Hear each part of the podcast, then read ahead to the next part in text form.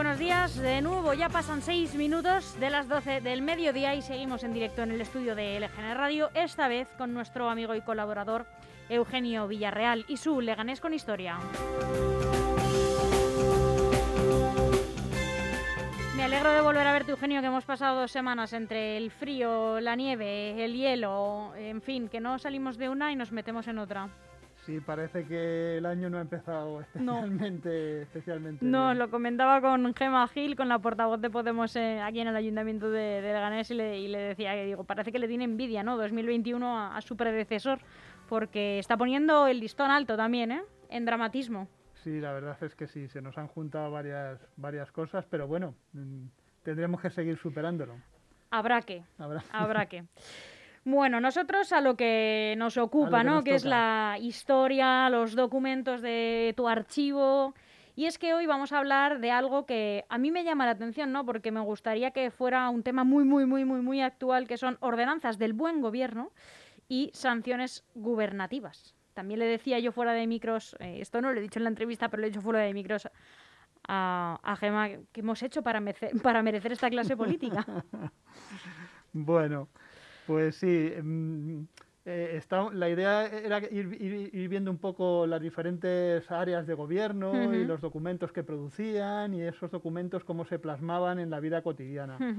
Y una de uno de los documentos más importantes que emanan del, gobierno municipal, que es una competencia de pleno, son las ordenanzas municipales.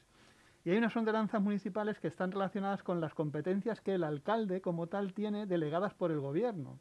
¿Vale? Porque el alcalde hace determinadas eh, funciones pues, de policía, de sanciones, etcétera, etcétera, para la gestión del, territorio que están delegadas por el gobierno. Es decir, la policía municipal actúa en función de la delegación que, tiene, que tiene asignada. Entonces, mm, eh, eh, hemos traído, os he traído unas ordenanzas muy antiguas, que son del siglo XIX, de las que ya hablamos el otro día cuando hablamos de la nieve, y de la limpieza de las calles por parte de los vecinos, que vienen recogidas en estas ordenanzas. Y también he traído las ordenanzas vigentes, que se llama Ordenanza General de Policía y Buen Gobierno del Ilustrísimo Ayuntamiento de Leganés, que son del año 1990. Ahora se haría, por lo menos en muchas páginas web, yo que visito las de prácticamente todos los ayuntamientos de la Comunidad de Madrid, ¿no? para invitar a, los alcaldes a que vengan al estudio, eh, siempre pone eh, transparencia y buen gobierno. Transparencia entonces no lo había, yo creo, ¿no? No, no, existía ese organismo o ese apartado. El concepto de transparencia es algo muy, muy nuevo, es muy, es muy novedoso. Igual que, igual que el concepto de ciudadano y de, y de acceso a los documentos, son, son conceptos bastante más, más recientes. El concepto, sin embargo, de buen gobierno, eh, o como del buen ciudadano, del, es un concepto como más, más antiguo. Y de hecho, en las ordenanzas del siglo del siglo XIX, las que, las que son las más antiguas que nosotros tenemos, eh, habla de ordenanzas municipales eh, y eh, de, policía urbana, las llama.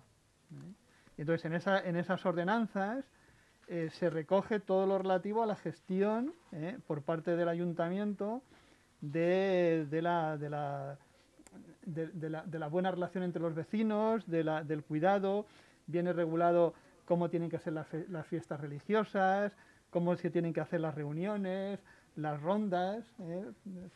esos, términos que ya son un poco, que están en desuso, las cencerradas, eh, viene todo lo relativo a los, a los espectáculos públicos, a todo lo, todo lo relativo, por ejemplo, a, a las obras y a las edificaciones, todo el control de, los incendios, de los baños públicos.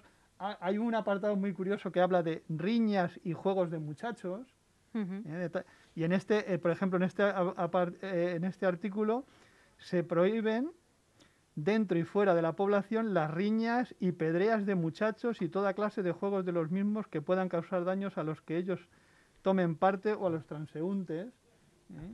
Yo recuerdo de pequeño que nosotros eh, jugábamos, a, jugábamos a este tipo de estos juegos, no existían los, los juegos de, de, las consolas y demás.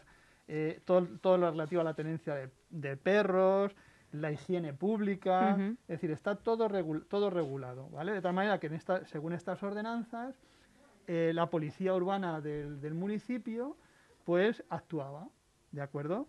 O sea, el buen gobierno no es que el propio gobierno tenga que cumplir con sus, promesas, ¿no? Vamos a decir sus cometidos, ¿no? Yo creía que era como una especie de organismo que se que revisa al propio gobierno, el concepto de buen gobierno es un poco la, mm, cómo se administra el territorio y cómo los ciudadanos tienen que participar de esa administración y cómo el, cómo el ayuntamiento lo gestiona, pero no es no es ni rendimiento de cuentas, es más una cuestión de, de policía ¿eh? y de control de, de fiscal, por ejemplo, el control de, de, de, los pesos y medidas, el control de si el, del PAN, todo eso que, que, en un momento determinado estaba muy estructurado, ahora el ayuntamiento tiene muchísimo personal, por ejemplo, tenemos en sanidad y consumo los inspectores de consumo que vigilan ese tipo de cosas, ¿de acuerdo? Y se ha desarrollado más, pero en, aquel momento estaban en esas ordenanzas. Y mm, he traído algunos ejemplos de las multas gubernativas, que es como se denominaban, al desarrollo de esas competencias que le había concedido, que tiene el alcalde como delegado del gobierno. Fíjate, me había hecho yo también un poco así como eh, de ilusiones de pensar que eran sanciones que se había puesto al gobierno por, incumplir, y digo, a lo mejor eso todavía estamos a tiempo de, ponerlo aquí. Es el, es el gobierno el que impone sanciones por incumplir las ordenanzas que el propio gobierno, que el gobierno municipal ha puesto. Y hay una que es de 1908, que es la más...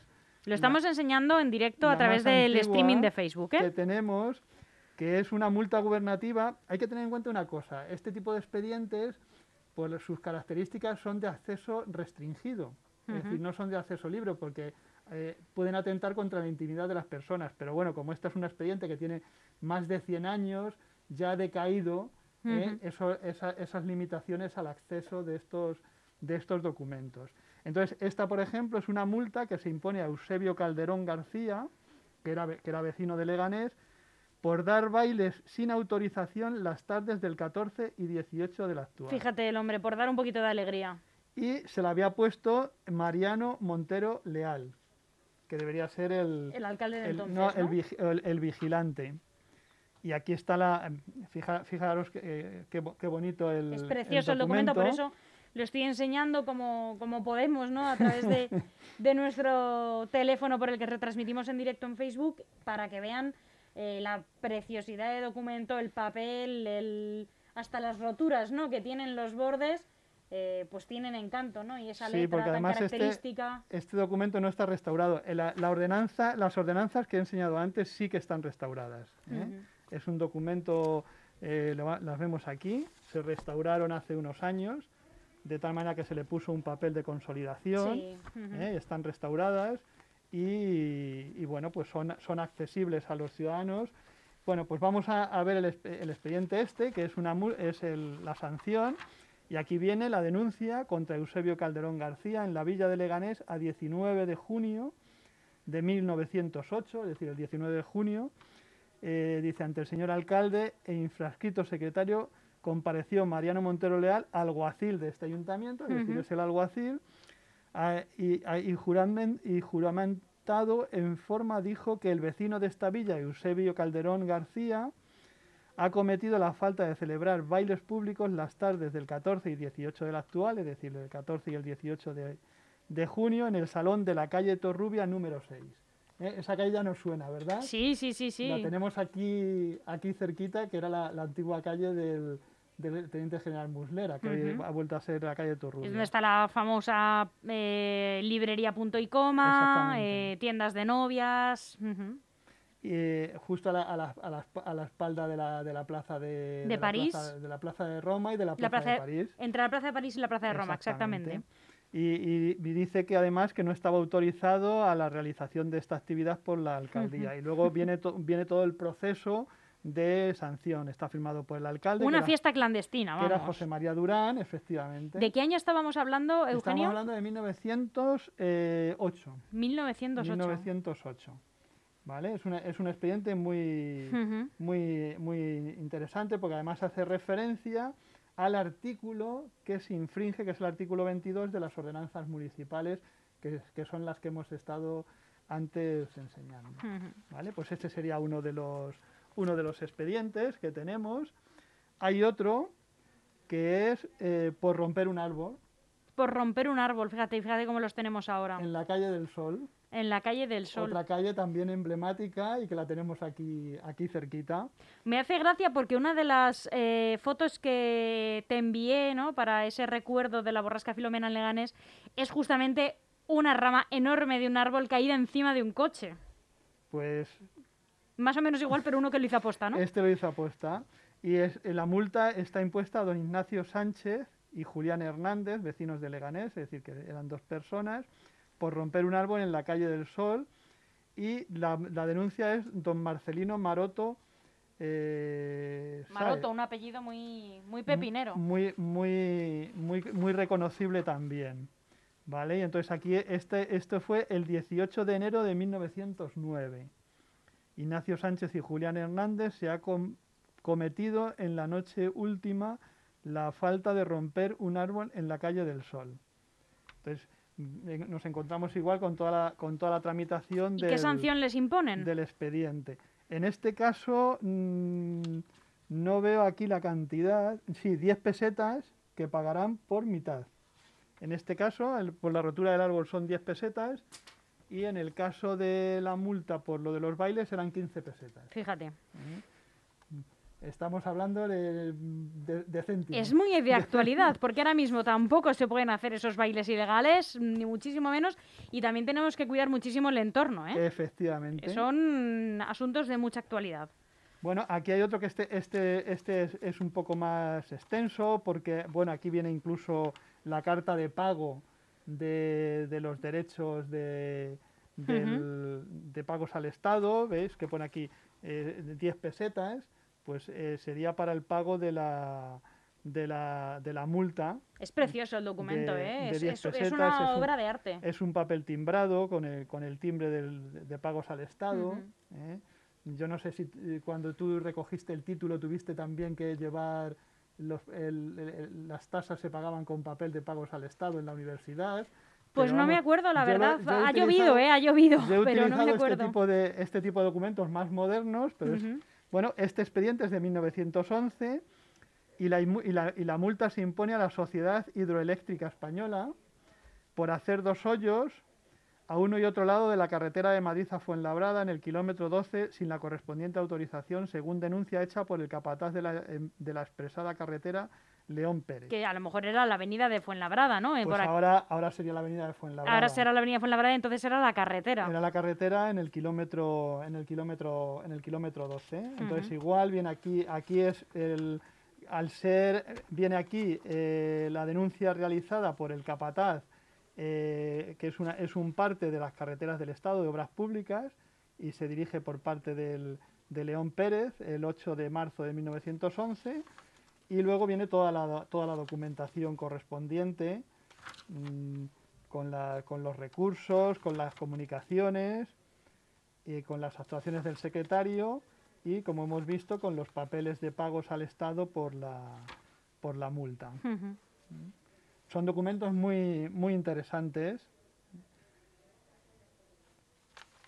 Vale, pues este sería otro de, de, 1900, de 1911. Como veis, la tipología es muy variada. Muy variada. Lo de romper un árbol, lo de los bailes, lo de hacer hoyos. Esta también es muy, muy curiosa, que es multa impuesta a don Aniceto Naranjo, vecino de Fuenlabrada. Pero se la pone el Ayuntamiento de Leganés. Se la pone el Ayuntamiento de Leganés por pastar 74 reses lanares de su propiedad en los kilómetros 16 y 17 de la carretera de Madrid a Fuenlabrada el día 22 de junio de 1911, según denuncia hecha por el peón caminero Juan Lozano. ¿vale? Es decir, está, ha llevado a pastar a sus reses sin autorización a la carretera. Y tenemos igual que en la otra la, eh, el oficio enviado por, por el capataz, por el caminero Juan Lozano, eh, donde viene la, descripción de lo que, del, hecho, del hecho cometido, de la infracción cometida por parte de este, de este vecino. Entonces está la comunicación y aquí está el pago de, las, de, la, de la multa. Desde luego que los delitos eran de muy diversa índole, pero yo no sé si serán más estricto con las sanciones de lo que se es ahora, ¿no? Porque fíjate que eh, anda que no se han cometido infracciones en estos meses desde que tenemos el estado de alarma con todas las medidas que hay que cumplir y luego nos enteramos de que no llegaban esas multas. Mm, bueno, hay que cumplir unos, unos plazos, unos trámites y bueno, pues, la administración un poco depende de... a lo mejor era más, más efectiva, ¿no? en aquella época era bastante, era bastante, efectiva, ¿no? Era bastante efectiva, porque además tenía sus notificadores. De hecho, eh, curiosamente, de este, tipo de, este tipo de multas tenemos hasta la actualidad y se conservan en el archivo miles y miles de expedientes que la tipología ha cambiado. Por ejemplo, una de las multas de los años 80 y 90 era lo de hacer pis en las, en las esquinas. O, por ejemplo, hay, hay, hay multas que están relacionadas también con el vertido de, del aceite de los coches en polvoranca. Porque había gente que, que, tenía la costumbre de irse a cambiar el aceite del coche, ya fuera en las propias calles del municipio, abrían el, y, tiraban el aceite, o, en las, o al lado de la laguna de las lagunas de, de polvoranca. Súper tóxico. Totalmente. ¿Eh? y entonces ahí tenemos algunas multas. Mira, una de la, otra, otra que es muy curiosa, que es esta, que es a don José Luaces y Fernández, vecino de esta villa, elaborar, elaborar y expender pan falto de peso. ¿eh?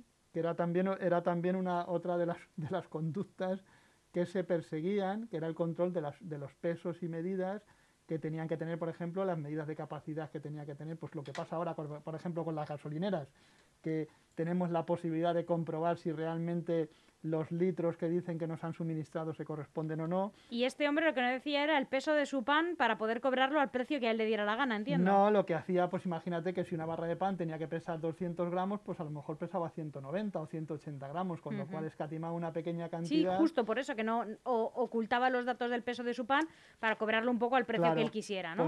en vez de rendir cuentas de cuál era el, peso real. El precio del pan era la barra de tantos, de tantos gramos vale tanto, pues si le quitaba un 5%, pues eso que, eso que, se ahorraba. Eso mm. que se ahorraba o que, o que le venía. Entonces es muy, es muy interesante porque viene, aquí también viene la denuncia, aquí viene un poco más extensa.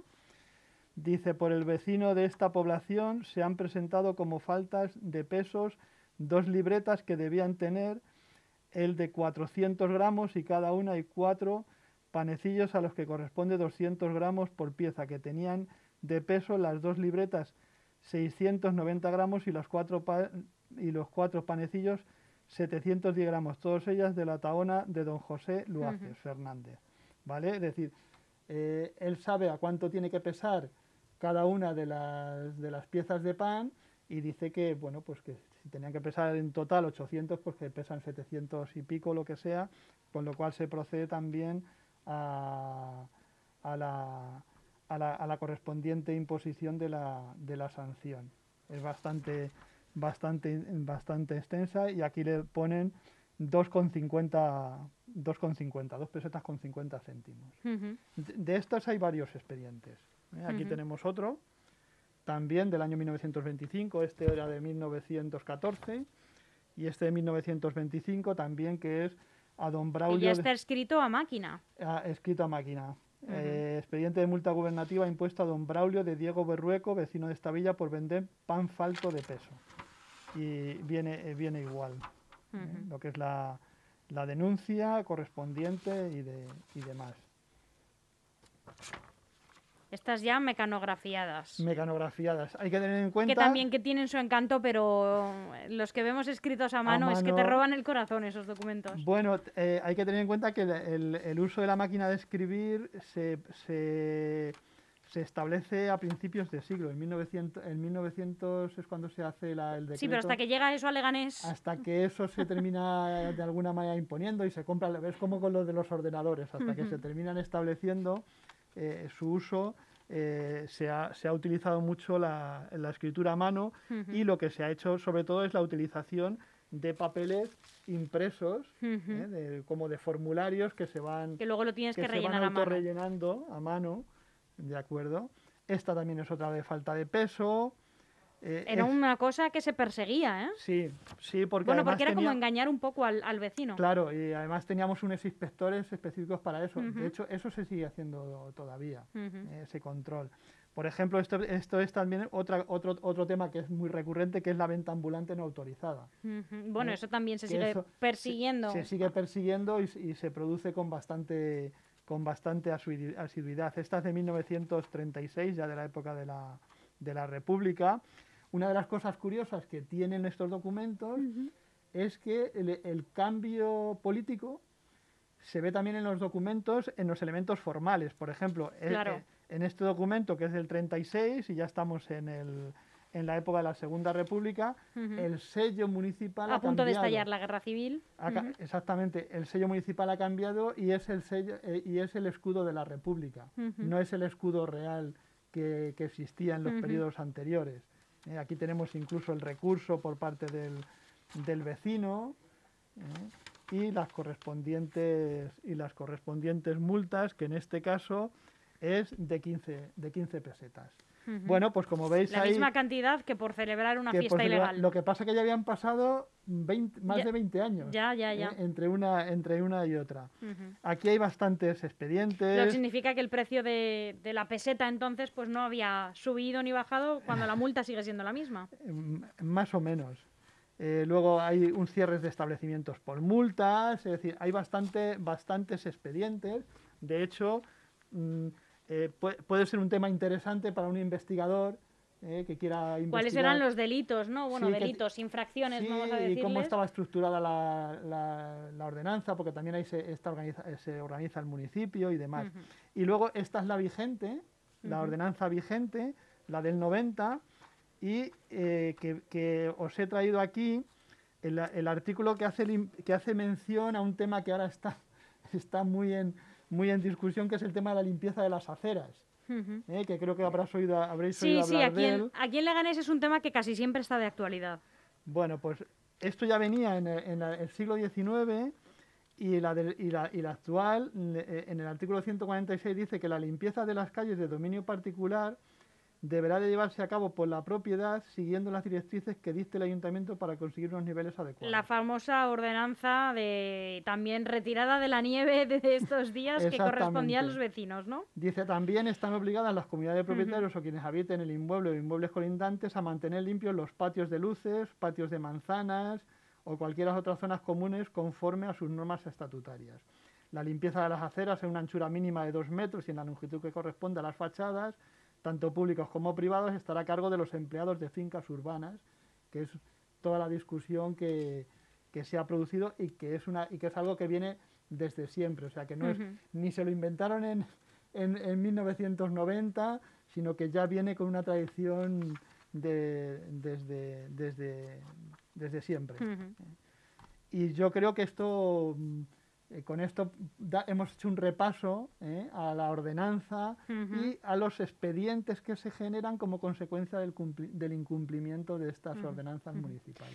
Me, llama mucho la atención, Eugenio, cuando nos traes documentos así, ver eh, lo de actualidad que están, ¿no? Como que no, no son cosas que, Te, te parece que están muy desfasadas, ¿no? Simplemente es curioso como, pues eso, parece que no ha pasado el tiempo, seguimos cometiendo las mismas infracciones eh, que se persiguen más o menos, o con más o menos intensidad, pero que siguen estando de actualidad. Claro, es que lo, curioso de esto es que mm, realmente la pandemia también ha pasado lo mismo, o sea, después de 100 años hemos vuelto a tener otra pandemia y es algo cíclico en la, en la, historia. Entonces, eh, como que de alguna manera como, como que se repiten los estereotipos y las y las situaciones. Y, y, el archivo no deja de ser el elemento que constata, que constata eh, esas cosas. El que da fe de todo lo que va ocurriendo y que lo tiene que seguir dando. Eugenio Villarreal, muchísimas gracias por acompañarnos un lunes más. Y bueno, esperemos que nos podamos seguir viendo, es lo que le digo a todos nuestros invitados. Seguro, seguro que sí, Almudena. Hasta pronto, un abrazo. un beso.